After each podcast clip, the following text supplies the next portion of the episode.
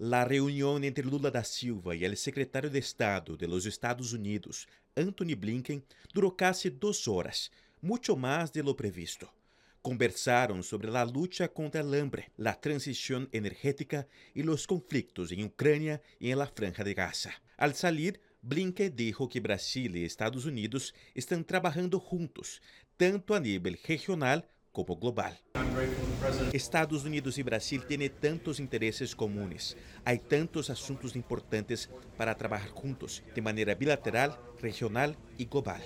Anthony Blinken também elogiou a atuação de Brasil para reduzir as tensões entre Guiana e Venezuela e reafirmou a posição estadunidense de que Nicolás Maduro deve garantizar eleições limpias este ano. Segundo fuentes del governo brasileño, a contravertida declaração de Lula da Silva, comparando os ataques militares de Israel em Gaza com o Holocausto, não foi mencionada. Sin embargo, em Washington, a versão foi diferente.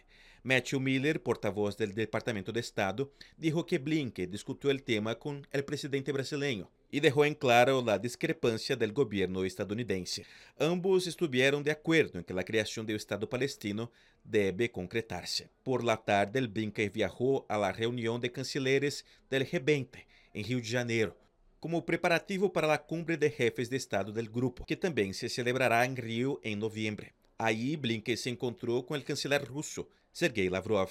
Gaza e Ucrânia não foram temas centrais, pero Lavrov mencionou que o principal obstáculo para poner fim ao conflito com os ucranianos é o suministro de armas, tanto por parte de Estados Unidos como por parte de países europeus. O ministro de Relações Exteriores de Brasil, Mauro Vieira, disse que Brasil acredita em soluções pacíficas para as tensões globais. Brasil, Brasil não aceita um mundo onde as diferenças se resolvem mediante o uso da força militar.